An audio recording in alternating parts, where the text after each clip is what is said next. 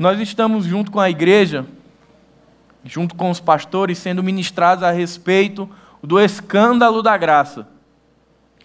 E é interessante como o Senhor coloca essas séries de uma forma muito articulada, que vem trabalhando e vem forjando o amor e a graça de Deus no nosso coração. Deus ele é muito cuidadoso e muito amoroso com a nossa igreja e vai dando uma continuidade a um trabalho na nossa vida. E nós, domingo a domingo, estamos sendo alimentados pela palavra de Deus, confrontados em alguns momentos, em outros recebendo palavra de refrigério, de descanso, mas sempre, domingo a domingo, o Senhor tem, tem sido muito amoroso conosco e com as mensagens que tem trazido ao coração da igreja. E na série Escândalo da Graça não tem sido diferente. O pastor Arthur começou falando sobre ressurreição, uma resposta ao ceticismo. Depois ele fala da ressurreição como uma resposta à religiosidade. E ele começa a trazer a realidade da ressurreição como algo que está além do que o homem pode entender. Muita gente, muitos filósofos, muitos antropólogos, vários pesquisadores têm tentado dissecar a ressurreição de Jesus. Têm tentado provar que Jesus de fato ressuscitou. E outros têm tentado provar que isso é um mito, que isso é uma falácia, é algo que existe só no coração do cristão. E aí o pastor Arthur, Arthur traz essa mensagem recheada de, de fundamentação histórica, de palavra, de escritura, para nos lembrar que a nossa certeza ela não está na ciência, mas ela está na palavra, ela está nas escrituras. Na semana passada, a Elber trouxe uma palavra muito edificante, edificante a respeito do momento que Jesus viveu antes da crucificação. O momento que Jesus está ali no Getsemane, onde ele vai orar, tem um momento de extrema aproximação com o Pai a respeito dessa obra que ia ser realizada, e os discípulos estão ali cansados dormindo. E Albert nos traz e nos chama a responsabilidade de entendermos aquele modelo de relacionamento como sendo um modelo nosso com o Pai também. E como sendo também um modelo de integridade. Foi uma das palavras que me marcou na semana passada, foi essa ideia de que Cristo e a sua obra são modelos de integridade para a nossa vida. E hoje nós chegamos para pensar a ressurreição como a única fonte de esperança para o discípulo de Jesus e para a igreja de Jesus. E aí a gente está chegando na Páscoa. Anualmente a gente separa um momento para celebrar a Páscoa, para relembrar o sentido da Páscoa, para trazer à memória todo o símbolo e o sentido que a ressurreição de Jesus tem para o seu povo. Mas é importante que a gente comece a celebrar a Páscoa e pensar na ressurreição de Jesus, não, não, não somente como algo que se celebra anualmente, mas como um fato que se desdobra na nossa vida diariamente. Nós falamos de esperança de um povo que foi resgatado, foi remido pela graça de Deus. Falamos da obra de Jesus na cruz, de um Deus que se fez homem por amor a um povo caído, uma criação distante e, e que é e que ressurge, que vence a morte após o terceiro dia. Nós falamos e vivemos uma fé num Deus que vive. E diferente de tantas outras fés que outras pessoas professam, e que muitas vezes está fundamentada em deuses falsos, deuses mortos, nós temos o privilégio de servirmos a um Deus que vive, que hoje está no meio de nós e que vive em nós.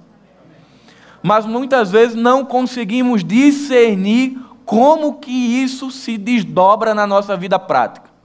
Não conseguimos conectar a ressurreição com a vida diária. E às vezes, até como o pastor Marcelo falou no culto anterior, acabamos pensando que lembrar da ressurreição é tirar uma semana, eu não vou comer isso, ou eu não vou brigar, e a gente meio que mistifica a ressurreição de Jesus. E não consegue fazer uma conexão prática.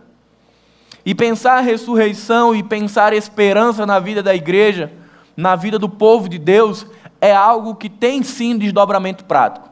É algo que nós podemos viver e principalmente transparecer para o mundo uma esperança que nos alcançou. Certamente que falar da ressurreição de Jesus é um dos maiores escândalos da graça de Deus. Se já é escandaloso pensar num Deus que se fez homem, que viveu entre homens, que sentiu o que nós sentimos, viveu entre nós, para carregar os nossos pecados, ainda mais escandaloso é pensar num Deus que vence a morte e ressurge ao terceiro dia vivo. E que, junto com a sua ressurreição, ele promove vida naqueles que estavam mortos e caídos. É algo que é grande demais para caber na nossa cabeça. Por mais que a gente tente, teorize, se esforce, é algo que só se aprende e só se compreende pela fé. A ciência tem tentado, a história tem tentado, a filosofia tem tentado, mas todos sem sucesso. Mas o cristão, ele tem tido a oportunidade de sentir e de viver o poder da ressurreição de Jesus. Nós somos chamados, povo de Deus, porque em um momento da nossa existência, a graça de Deus, a graça especial de Deus, ela se revela até nós. Ela nos encontra longe de Deus, sujos, é, numa depravação total, corrompidos, caídos, sem acesso nenhum a Deus. E essa graça de Jesus que se revela na cruz e especialmente na sua ressurreição no domingo, ela vai até nós, no lugar onde nós estamos onde nós estávamos, um lugar escuro, de trevas, e ela vai e nos chama de uma vida de trevas para uma vida de luz. Ela faz com que nós deixemos de ser mortos vivos, vivos fisicamente e mortos espiritualmente, e nos chama para uma vida verdadeira. Nos chama para uma vida que transcende a realidade do tempo e do espaço. Fala de uma vida que vai até a eternidade com Deus. É isso que o escândalo da graça implica na nossa vida é nos trazer uma consciência de quem nós éramos e de quem nós somos hoje. E uma palavra como essa e um confronto com a ressurreição de Jesus, ele deve ser um estímulo, deve ser um raio de esperança que entra num quarto escuro e que dissipa as trevas e nos mostra que é possível. Que é possível viver no mundo caótico, que é possível viver no mundo corrupto, no mundo depravado, no mundo desonesto, mas que é possível viver a semelhança de Jesus. Porque assim como a palavra diz que nós fomos crucificados com Cristo, ela nos diz também que nós vivemos a partir da ressurreição de Jesus. Se hoje eu e você, irmãos, estamos aqui cheirando a graça de Deus, se hoje não estamos mais fedendo a pecado, isso é porque hoje temos vida em Jesus é porque nós experimentamos o novo nascimento, saímos da morte para a vida. Porque hoje temos acesso, relacionamento e comunhão com Deus. Em uma vida que antes era pautada em incertezas, em medos, hoje ela é fundamentada pela fé, fundamentada pela graça. Porque podemos viver com a convicção e com a certeza de que existe um Deus que nos ama que nos guarda e que morreu e ressuscitou por cada um de nós. Mas sermos confrontados com essa realidade, com essa esperança viva que arde em nós, nos faz perguntar: o que eu tenho feito diante desse escândalo?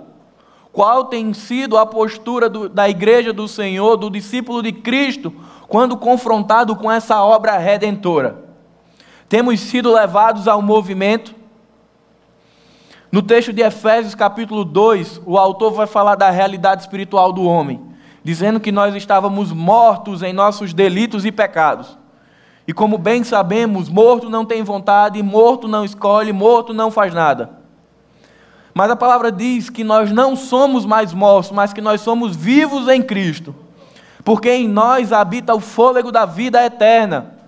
Não somos mais seres inertes, somos seres vivos literalmente. Desfrutamos de uma realidade, de uma herança que já está garantida para o povo de Deus. E a grande preocupação com tudo isso é como que essa verdade, como que essa, essa verdade tão escandalosa, que nos confronta tanto, como que ela vai ressoar na nossa vida amanhã? Como que ela vai se desdobrar hoje?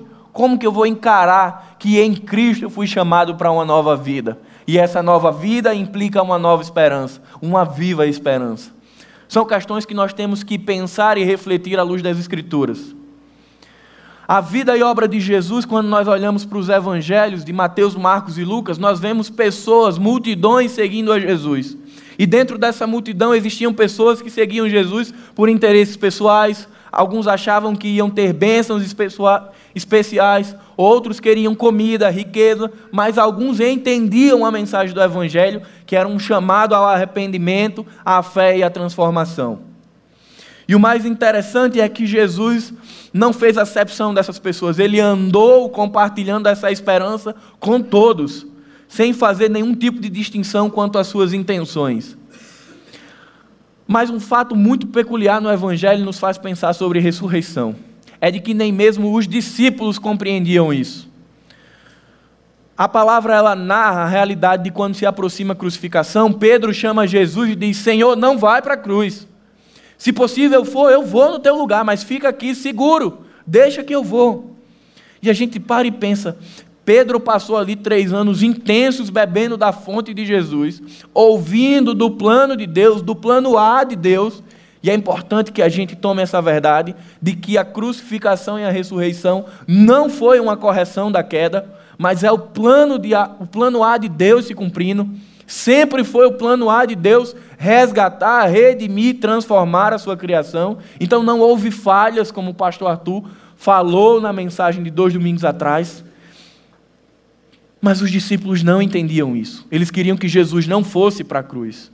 E eu me pergunto se até mesmo os discípulos que andaram fisicamente com Cristo não entenderam essa obra miraculosa. Quem dirá eu?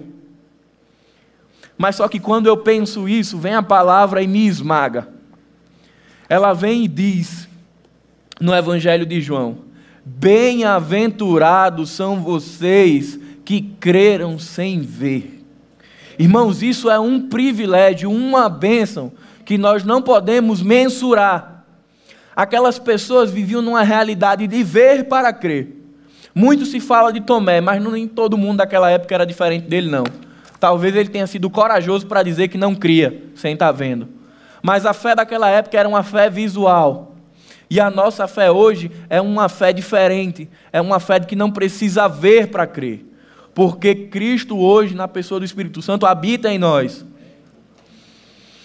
E aquelas pessoas não tiveram esse privilégio, mas a nós, povo da ressurreição, povo fruto do sacrifício de Jesus, temos esse privilégio de desfrutarmos de um Cristo que foi totalmente contra as expectativas. A expectativa daquele povo era de um Messias guerreiro que abalasse as estruturas de Roma, que libertasse o povo da da opressão de Roma. E Jesus chega com uma palavra diferente. Ele chega com uma palavra de paz, de amor, e ele fala de uma libertação que não é física, mas ela é espiritual. Ele fala de uma realidade de vida que vence a morte, não somente física, mas espiritual. Ele fala de uma condição onde nós somos livres das amarras do pecado, onde nós não somos mais escravizados por esse pecado. Essa era a realidade do evangelho pregado por Cristo. Essa é a realidade da ressurreição na nossa vida. Uma realidade de libertação, de novidade de vida, de novas pessoas, novos padrões. E sem dúvida, uma das cenas que mais abalam o cristianismo daquela época é quando Jesus é crucificado. No texto de Lucas 24 é narrado a realidade de dois homens que após a crucificação estão voltando para Emaús. Aqueles homens estão tristes, estão decepcionados, porque no entendimento deles, o plano, aquele ideal que Jesus estava ensinando, acabou. A compreensão daqueles homens é que a morte é o fim. Mas nós que estamos aqui hoje entendemos que a morte é apenas o início. Jesus diz que quem quiser viver tem que morrer. O ponto de partida da vida do discípulo de Jesus é a morte. É aquele homem morrer, ser sepultado e nascer uma nova criatura. Então, para o cristianismo, para o discípulo de Jesus, morte significa vida e vida em abundância.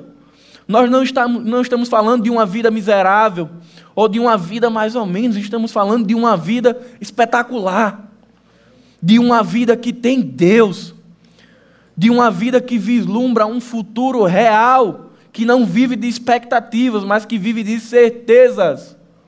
É por isso que a palavra de Deus diz que ao cristão, ele vive de fé em fé. E fé é a certeza das coisas que não se vê. Ou seja, a ressurreição nos faz poder entender que a nossa vida é pautada de certeza em certeza. Certeza de que Cristo nos ama e ressuscitou pensando em nós. Certeza de que nós estamos guardados nas Suas mãos até a eternidade. E certeza de que é possível viver em semelhança a Cristo. Mas nós podemos nos perguntar nessa noite: o quanto temos desfrutado da esperança no Cristo ressurreto? Quando somos postos a dificuldades, postos diante de problemas e nós sabemos que somos fracos, que somos falhos, que somos pequenos, que muitas vezes achamos as ondas e as tempestades demais para nós. Que papel a ressurreição tem assumido nessa circunstância? Ela tem conseguido dissipar as trevas dessa circunstância tem conseguido dissipar as trevas da dificuldade, do problema, da tristeza, da angústia, ela tem enraiado dentro da nossa vida, tem nos chamado a lembrar diariamente de um Cristo que ressuscitou por nós, ou tem sido algo que anualmente nós vislumbramos. E é importante que a gente pense e reflita com isso, porque ressurreição não é para ser lembrada, ela é para ser vivida é uma palavra de esperança, mas é uma palavra também de confronto. É uma palavra que nos chama a dizer: olha, você foi chamado por Deus, você foi alcançado pela graça especial de Deus, você estava caído, você estava corrompido, você estava distante de Deus, mas esse Deus espetacular que nós não compreendemos, ele nos amou. E isso é demais para a nossa mente. E o que você faz, o que eu faço diante dessa verdade? Isso nos impulsiona, mantém aceso em nós a chama de que é possível ter uma vida diferente. Quando Jesus na cruz ele diz está consumado, isso é o que está na Escritura. A leitura que eu faço desse texto é Jesus dizendo: Olha, é possível, é possível viver após a morte. É possível desfrutar do novo céu e da nova terra. É possível ser pessoas que são imagem e semelhança do Deus vivo. E por mais que tudo pareça impossível, por mais que nada seja razoável à nossa compreensão, é isso que é fé. É isso que é servir a Deus. É quebrar o paradigma da nossa cabecinha. É nós entendermos que nós somos pequenos demais para a graça. De que nós não vamos conseguir entender essa graça, mas apenas sermos arrasados por ela. Eu penso na graça de Deus como algo que nos ama, que nos conforta, mas que nos esmaga também que nos faz lembrar quem nós éramos, quem nós somos e por que nós somos o que somos hoje. Nos faz lembrar a todo momento da obra redentora de Jesus na cruz do Calvário. No Evangelho de João, capítulo 2, verso 19, tem uma das cenas mais emblemáticas de Jesus. Jesus está falando ali aos escribas, aos homens da lei, e ele diz: Olha, para tudo e preste atenção. Vocês estão vendo esse templo de Salomão aí? Eu vou destruir e vou reconstruir ao terceiro dia. Aqueles doutores da lei não entendem o que Jesus está falando. Eles tentam ser racionais com Jesus, mas não dá. E eles pensam que Jesus vai destruir um templo físico e reconstruir. E diz: esse homem é um louco, não sabe quanto tempo foi para construir isso. Jesus estava falando ali de uma nova aliança que seria estabelecida a partir da ressurreição. O povo até então conhecia um Deus de longe, conheciam Deus por intermédio de profetas, de patriarcas, de juízes. Sempre havia um mediador físico, um homem que mediava Deus e o povo. O povo não podia ter esse acesso direto a Deus. Eles precisavam fazer é, ofertas pela remissão dos pecados, ofertas de celebração pelas bênçãos recebidas por Deus, mas eles não conseguiam chegar perto de Deus. Só que com a ressurreição de Jesus, e quando o véu na morte se rasga, aquilo é emblemático. Aquilo é o ápice, porque está falando agora de uma nova aliança, de uma nova realidade que os discípulos vão desfrutar. Agora, irmãos, nós vivemos no tempo integral da graça de Deus. Não que não houvesse no Antigo Testamento, mas é porque com a morte e ressurreição de Jesus, isso é pleno. A proximidade, a relação com Deus, ela é possível. Ela pode ser próxima, pode ser íntima, pode ser profunda. Nós agora temos acesso a Deus por intermédio de Cristo. Não tem mais homens, não tem mais ritos, não existem mais comemorações que nos distanciam de Deus. Agora nós servimos a um Deus de proximidade.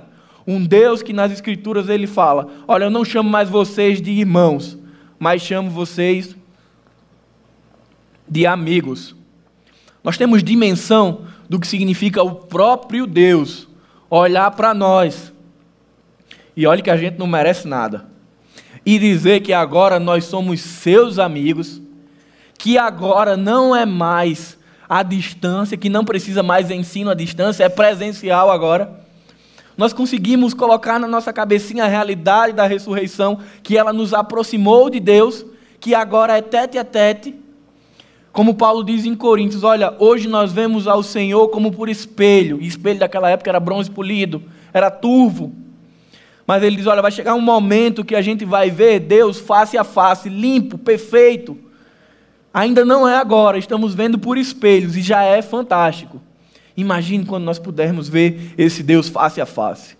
Quando a gente puder sentar e dizer: Senhor, eu tenho tanta coisa para te falar, tanta coisa para te perguntar. Vamos brincar junto. Porque às vezes até algumas pessoas se escandalizam quando a gente fala de um céu assim. Parece o céu uma coisa tão monótona, é uma classe de. Eu ia provocar professores, falar, parece uma sala de aula. Não que a sala seja monótona, mas parece que você vai ter uma série de atividades e vai estar ali cumprindo regras, regras e regras. Mas Deus diz que na presença do Senhor, a palavra diz que existe o quê? A abundância da alegria. É isso que está reservado para nós. É isso que foi alcançado por Cristo através da sua ressurreição. Irmãos, nem todos têm esse privilégio ainda. Nem todos tiveram acesso a essa realidade. Mas cada um de nós que estamos aqui somos bem-aventurados por isso. Somos felizes porque temos esse acesso a Deus. Somos gratos porque temos este privilégio. Enquanto igrejas na Ásia sofrem, colocam suas vidas em risco para ter um pouco de intimidade com Deus, nós temos aqui ventos favoráveis, ventos da graça ao nosso favor, para estabelecermos contato e conexão com Deus. E é importante, irmão, não vamos deixar esse vento passar. Não vamos deixar para ter intimidade com Deus na hora da tribulação. Vamos desfrutar da ressurreição e da esperança hoje. Vamos ter a oportunidade de sentir o gozo de Deus em nós. Flávio José é um dos maiores historiadores da cultura judaica e ele diz algo muito interessante a respeito da ressurreição. Ele diz: E por esse tempo apareceu Jesus, um homem sábio, se é que deveríamos chamá-lo homem, pois ele foi um operador de obras maravilhosas, um mestre dos homens que recebem a verdade com prazer. Ele conduziu muitos judeus e também gregos. Este homem era o Cristo. E quando Pilatos o condenou à cruz, com risco de ser impedimentos pelos mais importantes de entre nós, aqueles que o haviam amado a princípio não cessaram, pois eles lhes apareceu no terceiro dia vivo, tendo as profecias divinas falado destas e das milhares de outras coisas maravilhosas a respeito dele. E mesmo agora, a tribo dos cristãos, assim chamados à semelhança dele, ainda não desapareceu.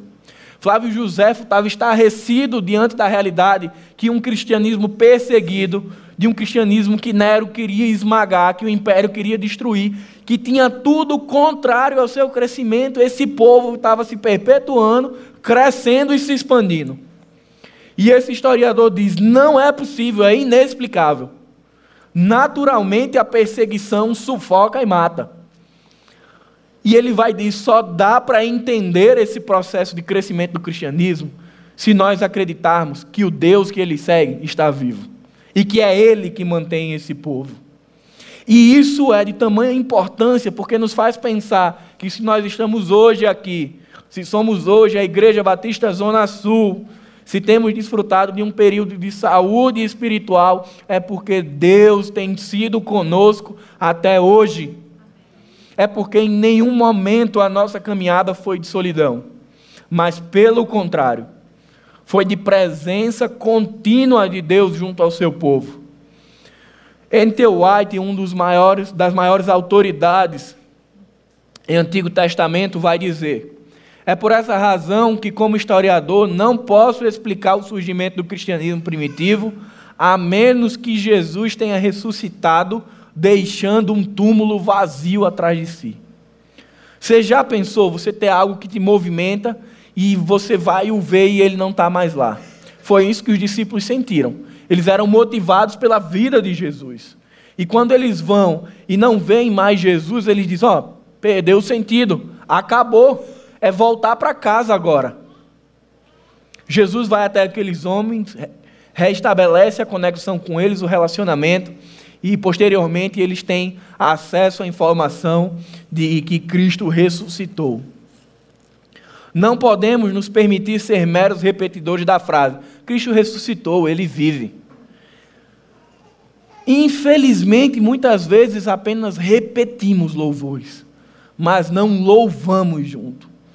Existem músicas que são esplêndidas a respeito da ressurreição. Existem poesias fantásticas a respeito da ressurreição. Mas nós não podemos viver de repetir isso. Nós precisamos ser impelidos por Deus a vivermos a ressurreição de Jesus em nós. A vivermos de modo prático como novas criaturas, como criaturas que são recém-nascidas. Quem tem filho aqui pequeno vai perceber de como eles gostam de explorar o mundo, de como eles estão todo momento tateando, querendo aprender as coisas. E muitas vezes me preocupa porque na vida prática nós não somos semelhantes a essas crianças. Estamos muitas vezes sentados confortavelmente na nossa poltrona, vendo a história da redenção se passar e sendo espectadores. Mas se somos pessoas que foram alcançadas pela graça, nós somos pessoas novas. A gente está novinho em folha no Evangelho. E não interessa se isso faz 10, 20 ou 30 anos o Evangelho e a graça de Deus, ela se renova todos os dias no nosso coração. Então, todo dia é natural que o nosso coração esteja queimando, ardendo, para conhecer a Cristo e servir a sua causa, e ser participante do seu reino. E me preocupa quando alguém não sente isso, mas diz que conhece o poder da ressurreição. O apóstolo Paulo vai falar em Coríntios que um dos objetivos dele era conhecer a Cristo e o poder da ressurreição de Cristo. Ele queria saber que poder é esse que foi capaz de derrotar a morte, que nem mesmo o aguilhão da morte conteve o Filho de Deus. Mas ao terceiro, terceiro dia ele ressurge, ele ressuscita, triunfante sobre a morte. E Paulo diz: Olha, eu quero conhecer esse poder, eu quero desfrutar desse poder, eu quero viver a partir desse poder da ressurreição. E nós, igreja do Senhor, discípulos de Jesus, também precisamos conhecer esse poder da ressurreição, viver a partir desse poder. Por isso que a igreja do Senhor, ela sempre causa estardalhaço por onde passa. Doze homens causam um alvoroço. E no Brasil são milhares que não têm causado alvoroço. E eu me pergunto onde tem ficado o evangelho prático. Onde tem ficado o poder da ressurreição na vida do povo de Deus? E me preocupo, estará este poder guardado para ser relembrado anualmente? Se tiver, o retiremos desse lugar e vivamos diariamente a partir dele. Queria convidar os irmãos a abrirem suas Bíblias, lá em 1 Pedro 1, verso de 3 a 5. O apóstolo Pedro, ele prega na região da Ásia, da Capadócia, da Galácia, e é uma região onde o apóstolo Paulo, lá em Atos, teve desejo de pregar na sua segunda viagem, mas o Espírito o impede e o direciona para a Europa. Posteriormente, Pedro é enviado para esse lugar para levar uma mensagem de esperança àquele povo. E a vida dos cristãos da Ásia não estava fácil. 1 Pedro 1, de 3 a 5. Eu vou ler, os irmãos vão acompanhar. Todo louvor seja dado a Deus, o Pai de nosso Senhor Jesus Cristo. Por sua grande misericórdia, ele nos fez nascer de novo por meio da ressurreição de Jesus Cristo dentre os mortos. Agora temos uma viva esperança e uma esperança imperecível, pura e imaculada, que não muda nem se deteriora, guardada para vocês no céu. Por meio da fé que vocês têm, Deus os protege com seu poder, até que recebam essa salvação pronta para ser revelada nos últimos tempos. Aquele povo estava sofrendo perseguição de Nero, estavam sendo caluniados estavam sofrendo ostracismo social, a vida deles não era fácil, assim como a nossa também não é. Mas o Senhor separa Pedro e envia Pedro àquela região para levar uma mensagem que fala de graça, que fala de esperança e que transformaria a vida daquele povo. E no verso 3, Pedro começa a nos ensinar que ressurreição é sinônimo de transformação. Que ressurreição é, aliás, a fonte da nossa transformação. E primeiro ponto, a ressurreição nos aproxima de Deus. Em algumas versões, é, vai estar sendo escrito no verso 3, dizendo: Bendito seja tu, ó Deus, Pai de nosso Senhor Jesus Cristo. Esse não era o padrão do judeu. O padrão do judeu era sempre: Bendito tu, ó Deus. Era sempre o, o povo em um lugar e o seu Deus muito distante. E Pedro começa escrevendo de uma forma diferente. Ele começa escrevendo com pessoalidade, com aproximação.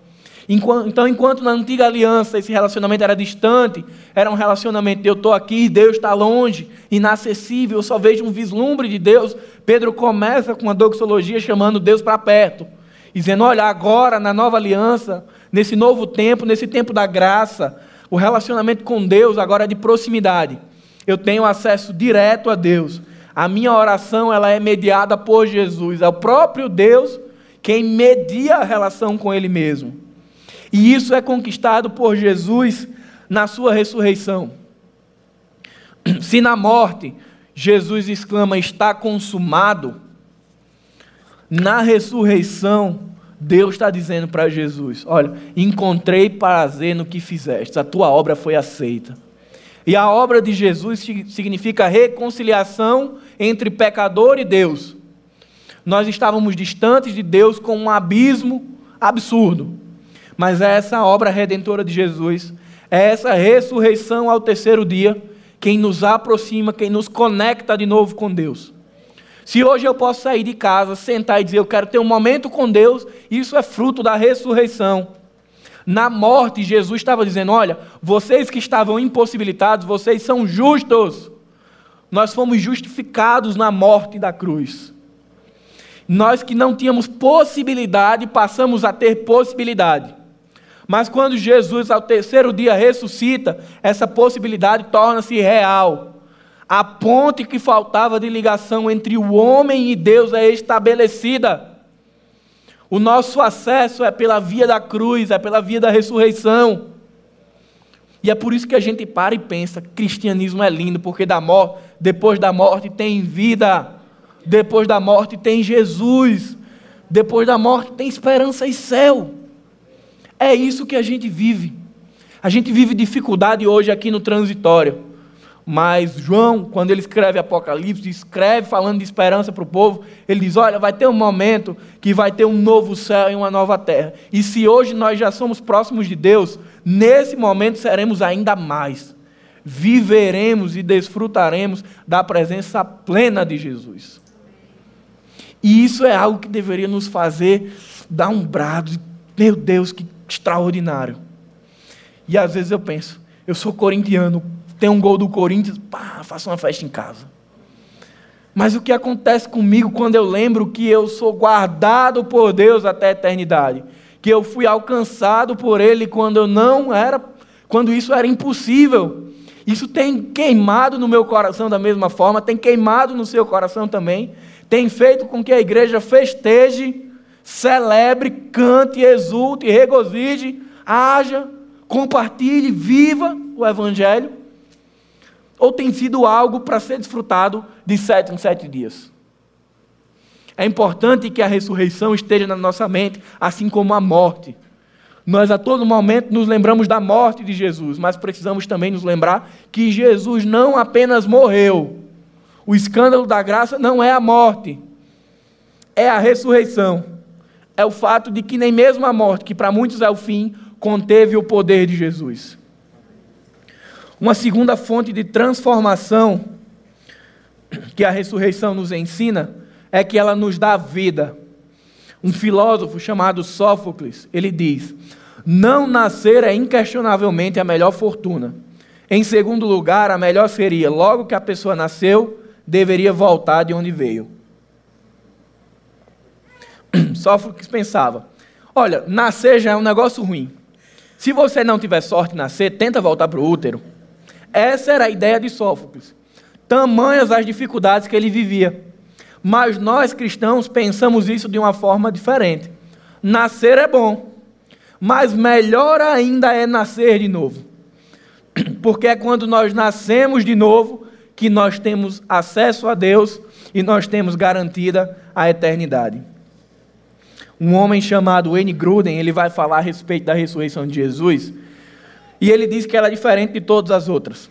Lázaro ressuscitou, mas envelheceu e morreu. Jesus, quando ressuscita, ele não está mais preso no tempo e no espaço. Ele nem envelhece nem morre novamente. E aí ele vai tomar como referência 1 Coríntios 15 e vai dizer: Em vez disso, quando ressurgiu dos mortos, Jesus tornou-se as primícias de um novo tipo de vida humana. Uma, uma vida na qual este corpo foi aperfeiçoado, mas não estando mais sujeito a fraqueza, envelhecimento ou morte, mas capazes de viver eternamente. A nossa nova vida, ela traz também uma nova natureza. Antes a nossa natureza era de pecado. Hoje a nossa nova natureza é de graça. Antes a nossa antiga natureza era de corrupção, de escravidão. Hoje a nova natureza que nós temos em Cristo é de justiça, de liberdade. E nós precisamos pensar a cada dia quais têm sido os nossos padrões de justiça, de amor, de santidade, de bondade, de misericórdia, nós temos repartido com o mundo, com a nossa igreja, com a nossa família, aquilo que temos recebido da ressurreição? Ou temos apenas bebido do manancial de Deus e guardado no reservatório? A ressurreição de Cristo na minha vida tem se tornado algo visível. É possível as pessoas olharem para mim, Paulo, e dizer: esse cara não é mais o mesmo. Parece até que ele nasceu de novo. Isso tem sido visível na igreja do Senhor. É importante que a gente pense, porque isso deve ser natural. O mundo ver em nós Cristo é o que se espera do discípulo. O incomum é, ver, é quando o mundo vê a nós. O natural é quando o mundo vê no discípulo o seu Senhor. E nessa relação de nova vida, a ressurreição de Jesus conquista por nós dois elementos fantásticos chamados regeneração e justificação. A regeneração na palavra de Deus tem muito a ver com o que o autor fala lá em Efésio, Efésios, que diz que está todo mundo morto em seus delitos e pecados. E na verdade ele está falando de que essas pessoas nasceram de novo, de que elas eram de uma forma, mas foram reconstruídas, de que agora é forjado nelas o caráter do seu Senhor. Imagine algo que está aos pedaços, quebrado, destruído. E você leva para um especialista e ele vai ali fazendo um trabalho meticuloso, cuidadoso, dia após dia, e te entrega aquilo melhor do que o que era. É isso que Jesus faz. Ele nos encontra quebrados, destruídos, arrasados e imundos. E ele, com o seu amor, com bondade e com graça, cuida de nós, nos reconstrói e nos entrega melhor do que nós éramos. É isso que significa ser discípulo de Jesus. É entender que nós éramos nada, que hoje nós somos filhos, herdeiros de Deus. Um segundo ensino é a respeito da justificação. E eu gosto de pensar a justificação como uma realidade de um tribunal. Nós estávamos diante de um juiz, mas o veredito já tinha saído. E essa decisão, essa sentença era culpado, condenado, e não cabia mais apelo, não cabia habeas corpus, era condenação em último recurso. Mas aí, para quem gosta daquela música, meu advogado é o meu Senhor, Jesus vem como nosso advogado, como nosso mediador, como nosso salvador e muda a sentença. E uma sentença que antes era condenado, passa a ser absolvido. E agora a nova sentença é livres. Justificação é o ato de Jesus na cruz de nos tornar livres da condenação do pecado, de carregar sobre si os nossos pecados Isaías 53 vai dizer que sobre ele foram lançados os nossos pecados e que pelas suas pisaduras nós fomos sarados. Se hoje eu estou aqui são, com saúde espiritual, saúde física, eu devo isso ao ato de amor de Jesus. Eu devo isso ao ato da graça de me redimir, de me buscar onde eu estava, de me sarar. E hoje eu posso dizer que eu conheço a Deus. Não porque eu fiz algo para merecer isso, mas porque a graça de Deus me alcançou. Um outro ensino importante é de que a ressurreição ela dá sentido à nossa existência. Antes de conhecer a Cristo, nós vivemos vagando pelo mundo, buscando respostas, muitas vezes para perguntas sem sentido. Mas quando a ressurreição de Jesus inunda o nosso ser, o espaço que antes era da incredulidade ele é preenchido com fé. O que antes era incerteza quanto ao futuro, passa a ser convicção quanto ao futuro. Eu deixo de buscar sentido na minha vida, porque agora o sentido da minha vida é Jesus. Porque eu aprendo a viver de fé em fé, desfrutando da presença desse Deus. O verso 4 vai falar a respeito de uma herança. E diz: que Cristo conquistou por nós uma herança imperecível, pura e imaculada. Gruden diz: se a nossa esperança está em Cristo e se limita apenas a esta vida, nós somos os mais infelizes de todos os homens. O que ele está dizendo é que a ressurreição de Jesus ela não é apenas para o tempo da nossa vida física, mas que ela é integral. Ela cuida de nós tanto neste momento quanto no futuro. E ele vai falar a respeito de uma herança. E a palavra que Pedro usa é a mesma que foi usada no Antigo Testamento para falar da terra prometida. No Antigo Testamento, a palavra significava que era uma expectativa essa herança. Ela precisava ser conquistada. O povo tinha que fazer algo para tomar posse da terra. Mas quando Pedro usa essa mesma palavra aqui, ele não está falando de uma expectativa. Ele não está falando de algo a ser conquistado. Pedro fala de algo que já foi conquistado, de algo que Cristo já fez por nós e já garantiu. E a primeira característica que Pedro diz é que isso é incorruptível, de que nada nem ninguém pode corromper o teor dessa herança. E o sentido que ele quer atribuir é que nem mesmo um exército inimigo pode roubar de nós essa herança. Porque essa herança ela foi conquistada por Jesus. Eu e você não fizemos nada para ser Deus, mas a graça nos dá de presente. E isso deve produzir em nós paz e descanso de pensarmos: poxa, eu estou seguro, a minha herança está garantida em Jesus. Ela não está guardada nas minhas forças, nem nos políticos, nem no meu dinheiro. Ela está guardada no poder de Deus. E eu posso descansar, porque essa herança é de Deus para mim. A segunda característica que Pedro vai dizer é que essa herança é incontaminável. E isso é tão bom de pensar que nós não vamos perder a herança por causa do nosso pecado. Os legalistas vivem colocando peso nas pessoas, dizendo: olha, vive assim, faz assim, não faz isso, faz aquilo, porque se você for um bom menino, Deus vai te recompensar. Mas se você for um mau menino, você vai perder o que tinha de ganhar. E as pessoas vivem oprimidas, com medo e inseguras.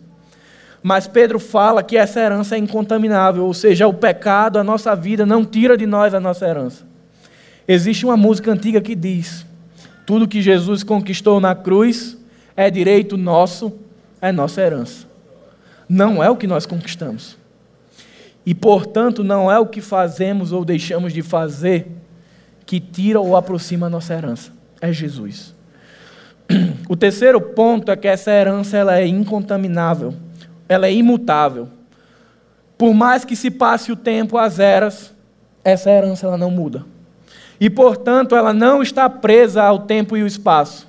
Ela não faz parte da natureza do homem.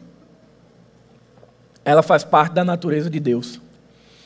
E talvez eu e você pensemos: será que é uma bênção especial? Será que é um lugar privilegiado no céu? Será que é um galardão para mim? Mas vamos ver o que o salmista diz em Salmo 73, verso 26. E vamos descobrir Que, que herança é essa que foi conquistada para nós?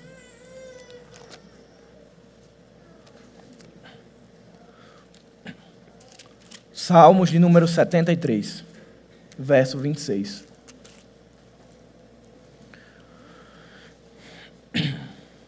Diz a palavra: Minha saúde pode acabar e meu espírito fraquejar, mas Deus continua sendo a força do meu coração. Ele é a minha possessão para sempre. Queridos, a herança do cristão é o Senhor. Talvez muitas pessoas procurem algo material, algo tangível, mas a herança de Deus, que é incorruptível, incontaminável e imutável, é o próprio Deus. É a certeza de que nós, enquanto igreja e discípulos, temos uma herança que não passa nem passará, que não muda nem mudará e que não sairá de perto de nós. A nossa herança é Jesus. Tem música que diz que o melhor de Deus está por vir, isso é viagem. O melhor de Deus já veio e nos alcançou. E nós somos dele até a eternidade. É essa a nossa herança. É essa a fonte da nossa esperança. É Jesus. E por fim, ressurreição nos traz convicções para o presente e para o futuro. Naturalmente, nós estamos todo dia preocupados com como vai ser o amanhã. A palavra de Deus diz: olha, deixa cada dia com o seu mal. A ressurreição está dizendo: olha, eu cuido de vocês. Se até mesmo a eternidade de vocês era algo que era de condenação e eu cuidei, eu cuido de vocês integralmente. Jesus vai falar que o Pai ele cuida até mesmo das andorinhas e dos lírios do campo, quem dirá de nós? Ressurreição significa convicção para o hoje e para o amanhã. A certeza de que pela ressurreição Deus está conosco todos os dias até a consumação dos séculos. Amanhã pode ser um difícil, um dia difícil, mas Deus está lá. Pode ser que no meio da semana seja muito difícil, mas Deus está lá. E em outros momentos nos perguntamos sobre a eternidade. Será que eu vou conseguir chegar lá? O legalista dizendo: Olha, tu é pecador. Cuidado para quando Jesus voltar você não está pecando, senão você fica. Vem a graça, vem a ressurreição e diz: Olha, vocês estão seguros em Cristo. E eu gosto de imaginar a seguinte cena: nós, como crianças, Jesus segurando na nossa mão e caminhando conosco até a eternidade. E sabe o que é extraordinário? É que esse Pai não larga a nossa mão. A palavra de Deus diz que aquele que, os, que o Pai me enviou, de maneira alguma os lançarei fora. É impossível sairmos da mão de Deus. Podemos até querer, mas não saímos. Porque a herança de Deus está separada para nós. E Ele é um Deus tão extraordinário, e isso é tão escandaloso, que Ele morre por amor a nós, Ele ressuscita por amor a nós, Ele nos mantém debaixo da graça por amor a nós, e Ele nos preserva até o céu por amor a nós. E isso deve arder em nosso coração. E isso deve ser motivo de serviço. William Barclay diz: O mundo é uma ponte e o homem sábio passará por ela, mas não edificará sua casa, pois o cristão é um exilado da eternidade. Não existe a possibilidade de sairmos da eternidade. Nós estaremos lá para sempre.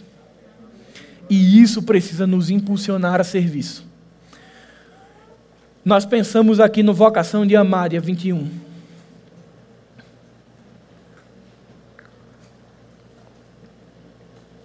Sei que todo mundo tem vida corrida, está cansado muitas vezes, mas eu queria te convidar e te desafiar a fazer o exercício de olhar o dia 21 não a partir da sua realidade de vida, mas a partir da obra de Jesus e tentar colocar na balança minha vida e o que Jesus fez por mim. E eu tenho certeza de que com esse exercício você vai perceber como a obra de Jesus pesa mais do que a sua vida e do que o seu cansaço. E se você fizer esse exercício, dia 21 nós não vamos ter uma parcela da igreja. Nós vamos ter toda a igreja Batista Zona Sul pronta para amar. Pronta para mostrar o Deus que nós servimos prontos para levar a única esperança. Oremos. Pai bendito, muito obrigado, Senhor, porque podemos ser confrontados pela tua palavra.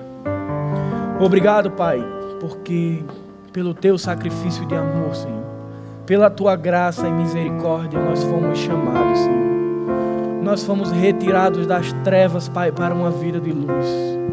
Muito obrigado, Pai, porque mesmo não merecendo, o Senhor encontrou favor em nós. Porque o Senhor se entregou, Pai, porque vencestes a morte. Nos ajuda, Senhor, enquanto igreja, a vivermos e resplandecermos essa verdade, Pai. Nos ajuda a sermos vivos nesse mundo, Pai. Nos ajuda a sacudirmos essa realidade, Senhor, a partir da verdade do Teu Evangelho, levando a esse mundo caído e morto a verdade de um evangelho que salva, que transforma, que dá vida, Pai. Que nesta igreja, Senhor, nós possamos ser instrumentos, Deus. Que através do vocação amar possamos encontrar pessoas, porque sabemos que o campo está branco, Senhor.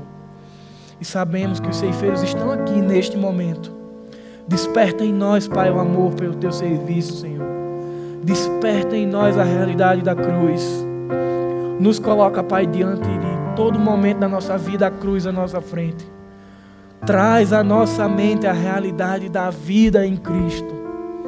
Não nos permite, Pai, sermos assolados, destruídos, esmagados por circunstâncias.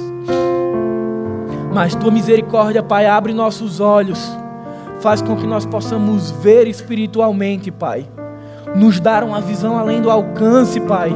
Nos permite enxergar pela fé e ver que mesmo em meio a desilusões, preocupações e aflições, existe um raio de esperança em nossa vida. E essa esperança tem nome, é Jesus. E que pelo teu sacrifício, Pai, nós estamos aqui e seremos levados como igreja, como povo, como filhos, como amigos. Estaremos contigo na eternidade, Pai. E nos ajuda a compartilhar desse amor e aumentar essa multidão de pessoas que estarão na eternidade. Nos abençoa, nos dá uma semana de paz, segurança, Senhor. Permanece conosco, porque nós somos fracos, Pai. Porque nós dependemos de Ti, Pai. Senhor, permite que nas nossas fraquezas nós possamos encontrar a Ti, Pai. Para que sejamos fortalecidos no poder da Tua palavra. É isso que eu te oro e te agradeço no nome do Teu Filho amado Jesus. Amém.